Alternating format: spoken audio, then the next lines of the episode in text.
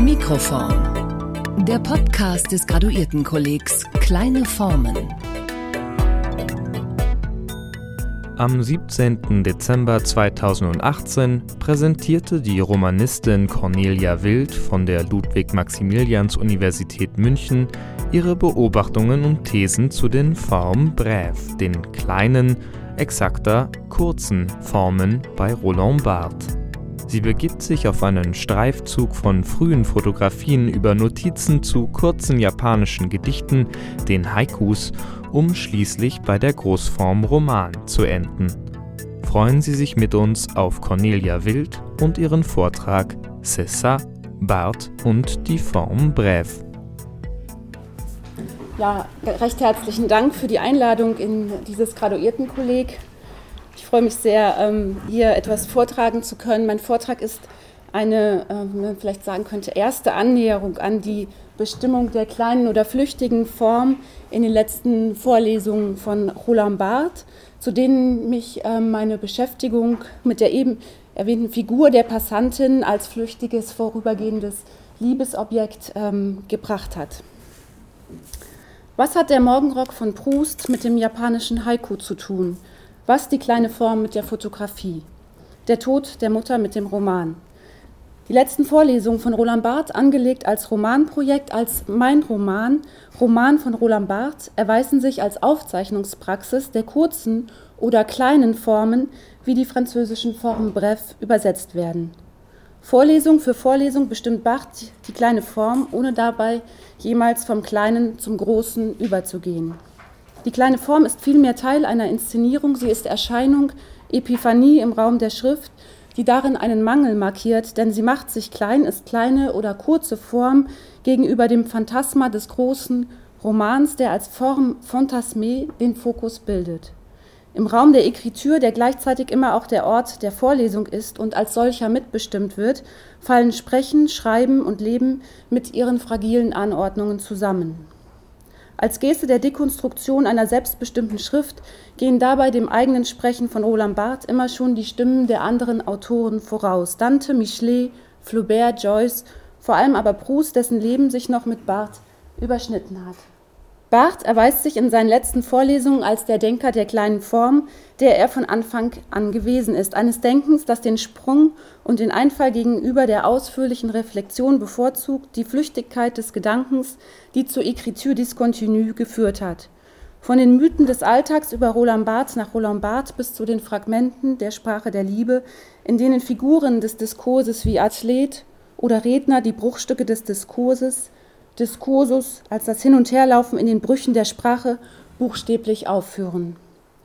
In der Vorbereitung des Romans bemüht Barth jedoch keine Figur als Teil eines bestimmten Diskurses, sondern eine Form, die zugleich auf das Leben, das Leben als Form verweist. Worum es damit im Folgenden geht, ist die Beschreibung der Theorie der Aufzeichnung, in der die kleinen Formen die Vorbereitung und Widerstände des Romans betreffen. Sie sind gleichzeitig Form und Nichtform, Deformation und insofern die Infragestellung des Romans wie die Prosagedichte Baudelaires die Defigurationen der poetischen Sprache waren, die die Figuren der Lyrik zerteilt und zersetzt hatte. Barth lotet also in den Vorlesungen die Bedingungen des Schreibens jener Ekritur aus, die er mit dem Tod des Autors eingeführt hatte und die die große Klammer seiner Vorlesungen darstellt. Die szenische Rahmung des Schreibens wird damit zur Bedingung für die Erscheinung einer kleinen Form, die das Seminar als Ekritur hervorgebracht hat. Mein Vortrag hat drei Teile. Erstens Cessa, Wiederkehr des Referenten. Zweitens Fleur japonaise, Widerstände in der Schrift. Drittens Epiphanie, Erkenntnis und Form. Ich komme also zur ersten Cessa, Wiederkehr des Referenten. Die Problematik der letzten Vorlesungen von Roland Barthes besteht darin, den Übergang von der kleinen Form, der Form bref, zur großen Form, Form long, zu definieren, das anzufertigende Werk, Opus Agendum, also das Werk, das ich schreiben muss, und betrifft damit die Vorkehrungen des Romans und nicht den Roman als fertiges Resultat. Der Versuch der Bestimmung eines virtuellen Schreibens des Romans führt zu einer Aufzeichnungspraxis, in der kleine Form und Lebensregeln zusammenfallen, sowie in dem, was Foucault eine Ästhetik der Existenz genannt hat, eine tägliche Praxis, die Organisation der Unterbrechung und Arbeitszeit, Kleidung, Lebensregeln, Verwaltung seiner selbst sowie die Beschaffenheit des Schreibplatzes werden mit der exemplarischen kleinen Form, dem Haiku, einem kurzen dreizeiligen japanischen Gedicht in den gleichen Raum gestellt, durch die Form und Leben kurz geschlossen und das Leben als Lebensform bzw. umgekehrt auch die Form als das Leben begriffen, also Ästhetik und Existenz zueinander in Bezug gesetzt werden. Barth nennt also seine Vorlesungen seine Vita Nova, die er mit einer Art Konversionserlebnis, einer Konversion zu einer neuen Schreibpraxis, Nouvelle Pratique d'écriture, beginnt und die zu einem bestimmten Begehren führt, dem Begehren zu schreiben, dem Désir d'écrire oder anders schreiben zu wollen, der Suche nach einer neuen Form, die mit dem Wandel des Lebens zusammenfällt. Die Vita Nova, das heißt der Eintritt in die Fabrik des Werkes, schließt in der Tat eine Erziehung, eine Selbsterziehung und also eine Umerziehung ein, da es sich um den Wechsel von einer zur anderen Lebensweise handelt. Im von Dante geborgten Sprechen im Namen der Vita Nova fallen Anspruch an Selbsterneuerung, neues Leben und neue Schrift zusammen. Der Konversion vorausgegangen ist dabei, wie auch schon bei Augustinus der Tod der Mutter, durch den Roland Barth das Projekt seiner Vita Nova zum ersten Mal ins Auge fasst. Die Beschäftigung mit der kleinen Form entsteht damit im Horizont der Trauer und des Todes. Die letzte Vorlesung wird ja Barth fatalerweise auch nicht mehr halten, weil er an den Folgen eines Unfalls stirbt, die den Willen zum Schreiben, vouloir écrire, auslösen, der aber im Aufschub der Unterbrechung stecken bleibt. Das Projekt wird nie realisiert. Von der Vita Nova Roland Barths haben wir lediglich das Gerüst. Die kleine Form, die nicht zur großen Form wird, sondern Praxis des Aufzeichnens, des Notierens bleibt, bricht also etwas ab. Etwas kommt nicht zu seiner Größe, bleibt klein, eine flüchtige kurze Erscheinung in der Schrift. Die kleine Form verweist dabei auf die große Form, der sie vorausgeht und die sie aufschiebt. Ausgangspunkt das Verhältnis zwischen Notiz, und Roman der großen Form Form Long und der kleinen Form Form Bref. Die beispielhafteste Form des Kleinen ist für Barth das kurze Gedicht, japanisches Haiku, das er gegenüber Notizbüchern von Romanciers oder biografischen Tagebüchern bevorzugt und das für ihn geradezu zum Liebesobjekt wird. Ich habe es vorgezogen, aus Neigung, aber auch, weil sich darin das Problem der kleinen Form aufs äußerste verdichtet, von jener kleinen Form zu sprechen, die ich von allen am meisten liebe und die gleichsam die reine Essenz der Aufzeichnung ist, vom Haiku. Das Begehren nach dem Roman verschiebt Barth also auf die Beziehung zu einem japanischen Gedicht als Aufzeichnungstyp, öffnet für ein Begehren nach der kleinen Form, führt zu ihrem Genuss. Die kleine Form ist trotz oder gerade wegen ihres Mangels Teil einer poetologischen Ordnung des Begehrens, des Aufschreibens. Ähm, die Lust an der flüchtigen an der flüchtigen Erscheinung eines Gedichts wird zur Vita Nova und Ersatz für den Roman. Ein hartnäckiges Begehren, ein zuverlässiges Entzücken. Sie bildet einen Ersatzkörper, ein Korpus, das mit der Gegenwart in Beziehung steht. Als Exemplum der kleinen, sogar kleinsten Form, Form ultra bref, wird das Haiku in der Vorbereitung des Romans zum Bestandteil einer Aufzeichnungspraxis kleinster Äußerungsakte, die auf die Wirklichkeit, auf das gegenwärtige Leben verweisen. Haiku, exemplarische Form der Aufzeichnung der Gegenwart, gleich minimaler Äußerungsakt, kleinste Form, Satzatom, das ein Element des wirklichen, gegenwärtigen, gleichzeitigen Lebens notiert, markiert, konturiert, glorifiziert, mit einer Pharma versieht. Form und Leben werden also in dem minimalen Äußerungsakt zueinander in Bezug gesetzt. Im Haiku wird das Leben notiert, es wird in eine Form gebracht und mit den Wirkungen des Referenten versehen. Man könnte auch sagen, ein gutes Haiku macht Klick, bringt eine Erleuchtung, löst etwas aus, zu dem es nur einen Kommentar gibt. Das ist es, César. Im Bestätigungscharakter des César fällt die kleine Form mit der Fotografie zusammen, die diese Behauptung mit ihr teilt. Nicht zufällig schreibt Barth ausgehend von der Sitzung am 17. Februar 1979, der Vorbereitung des Romans, sein Buch über die Fotografie Die helle Kammer. Wie die kleine Form bestätigt die Fotografie den Referenten. Sie ruft ihn auf, sie erzeugt eine Beziehung zwischen Betrachter und Wirklichkeit durch ein été, es ist so gewesen, das sie mit dem César verbindet. Unerhörte Verschränkung von Wirklichkeit, es ist so gewesen und Wahrheit, das ist es. Sie, also die Fotografie, wird Feststellung und Ausruf in einem. Sie führt das Abbild bis an jenen verrückten Punkt, wo der Affekt, Liebe, Leidenschaft, Trauer, Sehnsucht, Verlangen das Sein verbirgt. Wie eine Vision, die berühren, punktieren und durchbohren kann, so sendet auch die Fotografie Strahlen aus, die das Subjekt durchdringen. Das Element selbst schießt wie ein Pfeil aus seinem Zusammenhang hervor, um mich zu durchbohren. Dieselbe Ausstrahlung des Referenten findet auch in der kleinen Form statt.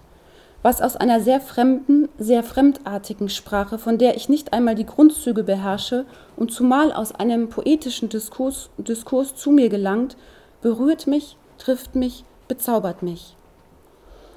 Die kleine Form kennzeichnet also dieselbe taktile Macht wie die Fotografie, eine Berührung, einen Affekt, der von einer Form ausgesagt bzw. ausgesendet wird.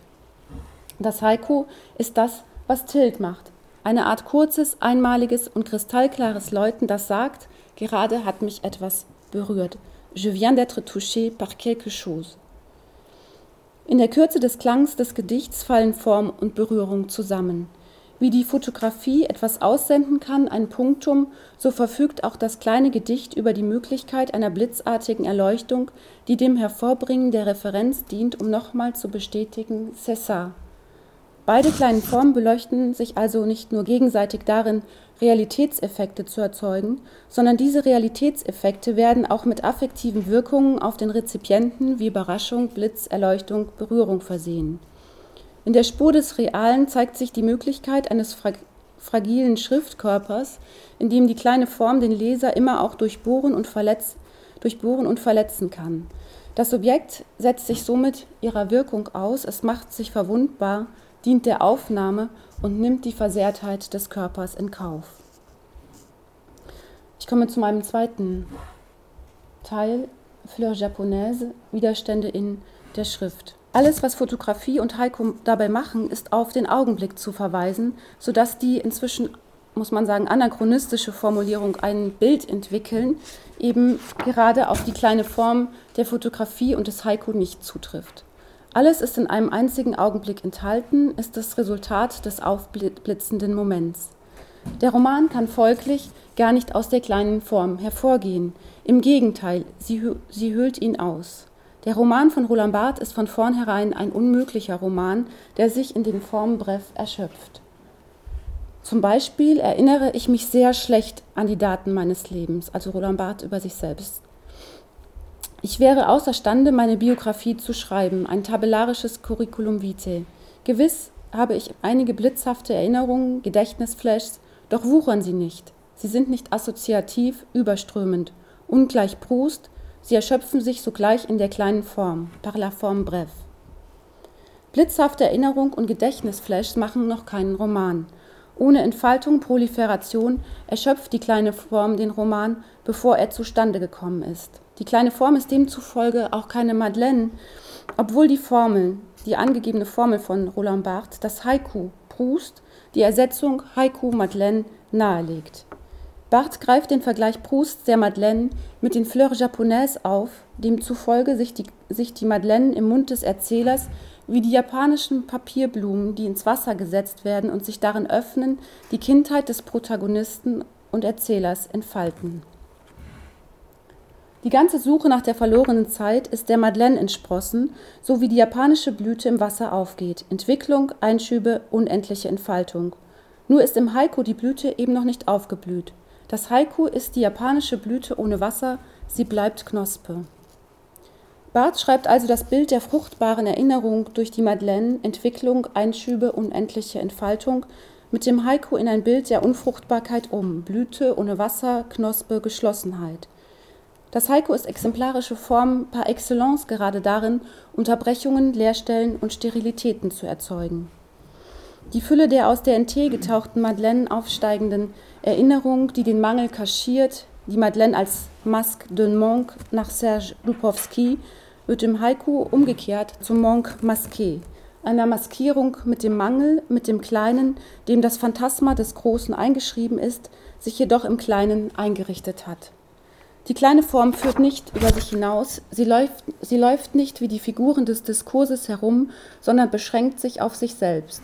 Sie erschöpft sich im Kleinen, ist sich selbst genug. Die kleine Form hat ihre eigene Notwendigkeit und genügt sich selbst. Sie hat es nicht eilig, elle ne se prête pas, was man vielleicht, elle ne se vielleicht übersetzen, besser übersetzen könnte mit sie bietet sich nicht an. Die Bestimmung der kleinen Form geht mit einer antirhetorischen und man könnte sogar sagen mit einer antifranzösischen Geste einher. Sie bildet keine Metaphern und ist eben deswegen auch keine Figur. Mehrfach begründet Barth den Prozess der Exterritorialisierung der kleinen Form im Haiku durch die europäische, insbesondere französische Tradition, die die kleine Form als solche, wie er sie versteht, nicht tolerieren würde. Die französische Lyrik des 19. Jahrhunderts kommt dem Haiku zwar nahe, schafft es aber nicht, rhetorische Figuren und semantische Bezüge gänzlich aufzugeben. Das Abendland ist strikt darauf konditioniert, jeder Tatsache, die berichtet wird, das Alibi einer Deutung zu geben, Priesterzivilisation. Wir interpretieren, wir ertragen keine kleinen, kurzen sprachlichen Formen, Forme de langage courte. Kurz im Sinne von unzulänglich. Das ist ein bisschen zu kurz gesprungen, junger Mann. Kleine Formen müssen bei uns hyperbedeutsam sein, Maximen, Gedichte. Kleine Form heißt also wirklich kurze Form. Sie impliziert das zu kurz gegriffene im Akt der Interpretation, bedeutet die Verkürzung eines Gedankens, die Kürze der Sprache oder des Affekts. Die Kürze des Haiku ist somit keine Verlegenheit, die der Reduzierung eines komplexen Gedankens auf eine kleine Form geschuldet wäre, sondern die Kürze der Form entspricht eben genau der Kürze eines einfachen Gedankens. Ähnlich hatte Barth auch schon im Reich der Zeichen formuliert. Wo unsere Kultur ein Gedicht, eine Entwicklung oder Verwicklung erfordere, springe das Haiku ein als eine flüchtige, kurze und gewöhnliche Form. In den Beispielen aus der französischen Literaturgeschichte von Vigny bis Apollinaire isoliert Barth in der Dichtung zwei- oder dreizeilige Verse, um sie mit der Form des Haiku zu vergleichen, ohne dass diese dabei dem Vergleich standhalten könnten denn in ihnen überwiegt immer noch ein zu viel an Sinn und Rhetorik. Ich werde im Folgenden drei Beispiele anführen, ähm, damit man den Unterschied einmal sieht und ich hoffe, dass das nicht zu kleinteilig ist. Das erste Beispiel ist der Gedichtanfang von Verlaines Chanson d'automne. Les sanglots longs des violons de l'automne. Für ein Heiko ist das zu metaphorisch. Es ist eine Metapher, demnach eine Allgemeinheit, nicht etwas, das dem Äußerungssubjekt einmal zugefallen wäre. Ein zweites Beispiel entnimmt Barthes den Alkohol Apollinaires. On admirons la neige semblable aux femmes nues. Gewiss sehr schön, doch der Vergleich bleibt der rhetorischen Tradition verhaftet. Das dritte Beispiel wählt Barthes aus Alfred Divinis Poème antique et moderne aus. L'infidélité même était pleine de toi.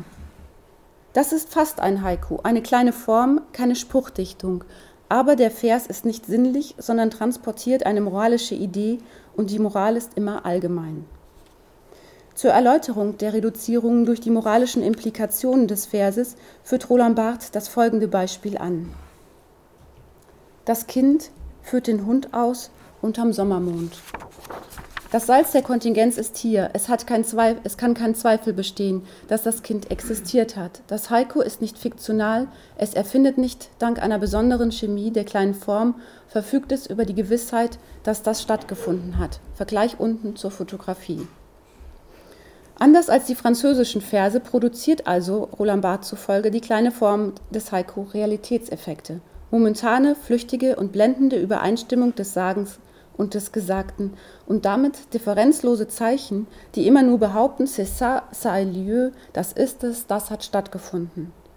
Wie das Barometer auf dem Klavier in der Erzählung Un Coeur Simple von Flaubert, das nur dazu da ist, einen Realitätseffekt zu erzeugen, das heißt zu sagen, je suis le réel, existiert Barth auf dem Erscheinen des Referenten, seinem kurzen Aufblitzen in der kleinen Form, was einen Widerstand des Schreibakts erzeugt, den man mit Rudolf Gachet Scene of Writing nennen könnte. Eine Unterbrechung und einen Aufschub des Textes, wie im von Gachet herangezogenen Beispiel die Taxonomie der Wale in Melvilles Moby Dick durch die Aufzählung die Handlung unterbricht und aufschiebt, aber gerade dadurch Einblick in die Produktionsbedingungen verschafft. Ich komme zu meinem dritten Teil, Epiphanie, Erkenntnis und Form. Die Kürze ist damit selbst schon eine Unterbrechung. Ein Stück, ein Stück Text, ein Schreibblock, der seine Kürze aussagt. Barth wendet sich der sichtbaren Oberfläche der Ekritur zu, die durch eine dreizeilige, unterbrochene Struktur zur Bedingung der Rezeption wird. Um das Haiku zu genießen, muss man es also geschrieben sehen, mit gebrochenen Zeilen. Ein kleiner luftiger Textbrocken, ein kleiner Schriftblock. Petit bloc d'écriture. Sichtbarkeit bekommt die kleine Form also durch die Abbrüche des Satzes und insofern durch einen Oberflächen- oder Bildeffekt. Wie ein Bild adressiert die kleine Form das Auge. Haiku, die kleine Form par excellence. Es ist eine Erfahrungstatsache bei der Lektüre. Die kleinen Formen ziehen das Auge auf die Seite. Die visuelle Anziehungskraft entsteht durch Lücken und Leerstellen. Die kleine Form erzeugt also einen materiellen Lektürewiderstand, der mit der Oberfläche der Schrift zu tun hat, die das Haiku wie ein kleines Bild lesbar werden lässt. Ihr Reiz besteht in der Aufzeichnung, die die Ekritur durch ihre schiere Buchstäblichkeit unterbricht und damit eine Blockierung des Sinns erzeugt.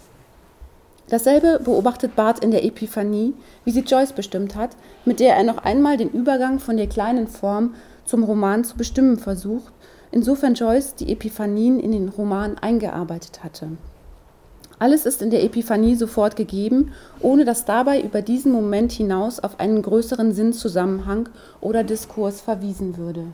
Unmittelbar bedeutendes Ereignis, jedoch ohne einen allgemeinen, systematischen, doktrinären Sinn zu beanspruchen.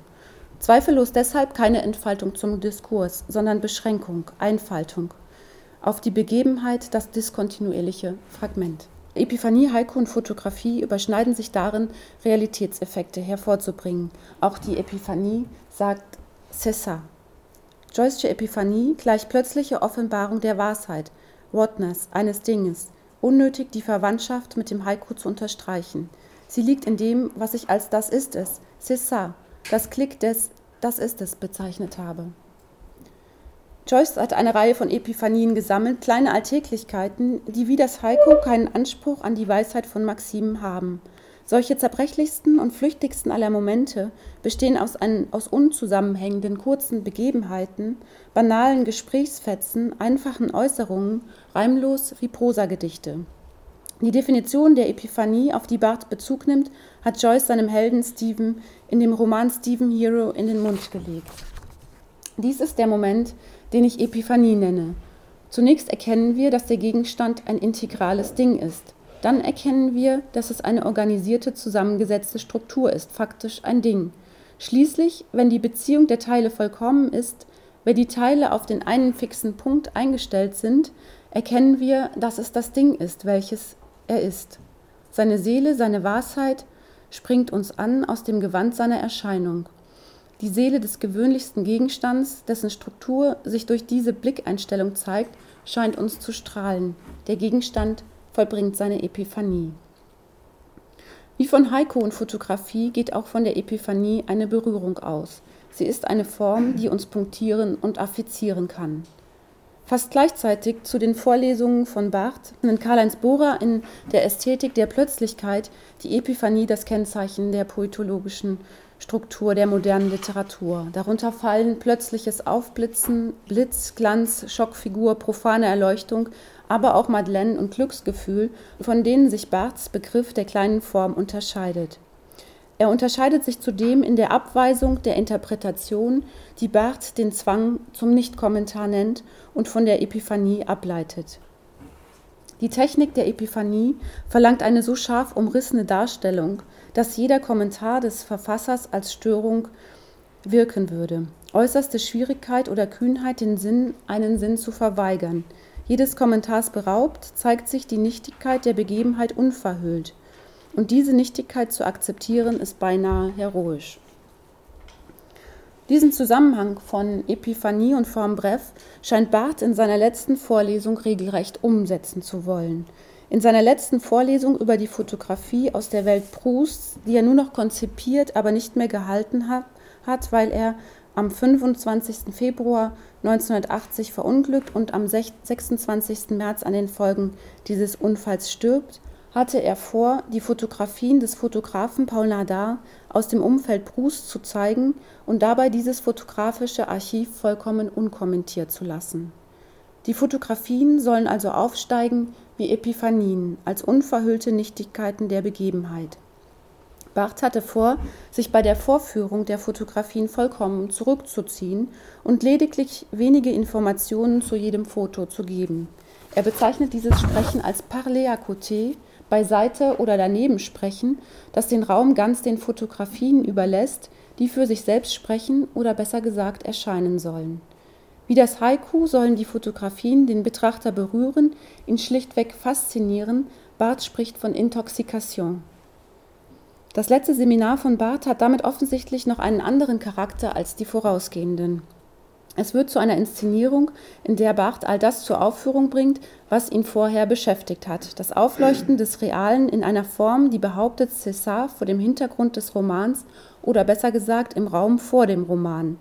Die Vita Nova als Begründung einer neuen Schreibweise führt hier also zu einer neuen Methode, zu einem zerstreuten Seminar. Barth spricht von einem Seminar distraktiv, in dem, um die Spuren des Kommentars durch eine irgendwie vorgegebene Auswahl möglichst zu reduzieren, die Fotografien in alphabetischer Reihenfolge gezeigt werden sollten.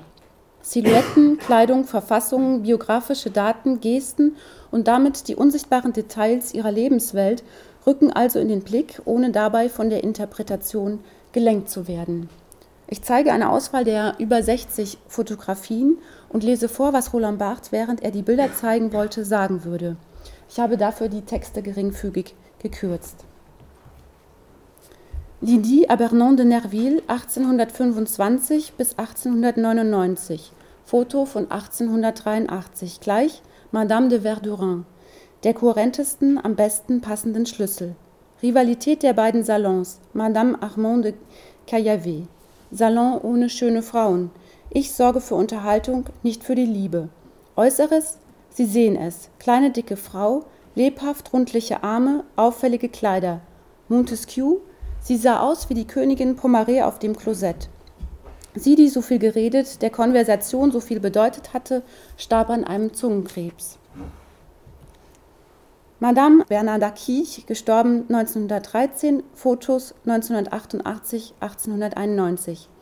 Die gleiche Bemerkung, nur vom strukturalen Platz her ist sie Odette, gleich Mutter von Marie, Gilberte. Sie interessierte sich nur für Champagner und Liebe, vergleicht den zu Beginn anrüchigen Salon Odettes. Zahlreiche Verkleidungen vor dem Fotografen im Dienste des Mythos, die schöne Frau, die makellose, matronenhafte Schönheit, ungleich Odette, Miss Scriapon. Marquis Bonny de Castellan, 1867 bis 1932. Saint-Loup sehr ähnlich. Elegante Erscheinung, strahlender rosa Teint, kalte, labislazuli-blaue Augen, helle Haut, Haare so golden, als hätten sie alle Sonnenstrahlen aufgesogen, baumelndes Monokel, ruckartige Bewegungen. Auffallender mondäner Beau, Royalist und Antisemit. Seine Frau lässt sich rechtzeitig von ihm scheiden und heiratet einen Adligen, während er vom Schleichhandel mit Antiquitäten lebt. Alfred Agostinelli, 1888 bis 1914, rechts, geboren 1988 in Monaco. Sohn eines Italieners aus Livorno, seine Mutter provenzalischer Herkunft mit etwas arabischem Blut in den Adern. Aufenthalt in Cabourg 1907. Proust möchte seine Besichtigungen gotischer Kirchen wieder aufnehmen, die er 1902 mit den Brüdern Bibesco be begonnen hat. Mietet ein Taxi mit drei Chauffeuren, darunter Odilon, Odilon Albaré und Agostinelli, erst 19 Jahre alt. Bedeutung von Erfindungen, Leidenschaft für technische Neuerungen, wie sie in Prousts Welt eingehen. Telefon, Auto, Theatrophon. Agostinelli verlässt Proust im Dezember 1913, um sich unter dem Pseudonym Marcel Swann bei einer Pilotenschule anzumelden. Heute, 1980, wäre er 92 Jahre alt. Comtesse Henri Grefful, geborene Elisabeth de Caramont-Quimery, 1860 bis 1952 das Foto zweifellos vor 1900.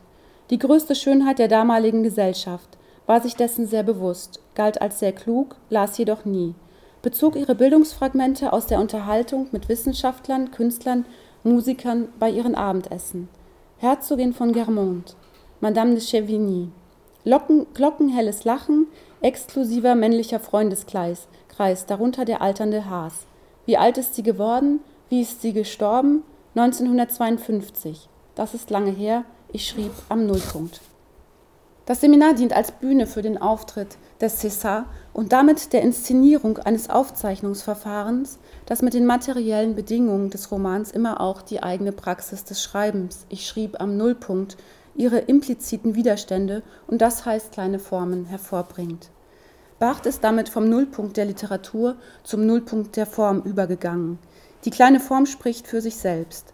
Dabei sagt sie allerdings nichts weiter aus, und damit komme ich zum Schluss, als dass sie da gewesen ist, da, als, dass sie da ist oder da gewesen ist. Das insistierende César dient der Bestimmung einer Form, die letztlich immer nur wiederholt, ich bin die kleine Form, und durch diese Selbstbezüglichkeit die Aff der Affirmation eines César auf sich selbst als Form verweist. Sie ist damit Teil einer Begehrensstruktur, in der Körper und Schrift, der Körper in der Schrift und der Körper der Schrift sich gegenseitig brauchen. An die Stelle, der vorübergehenden Beatrice, die Dante in der Vita Nova durch ihren Gruß und ihre Stimme zum neuen Leben und zur Dichtung geführt hatte, ist bei Barth die kleine Form getreten, die die Vita Nova autorisiert, von der die Vorbereitung des Romans ausgeht und der sie als Fluchtpunkt eingeschrieben ist.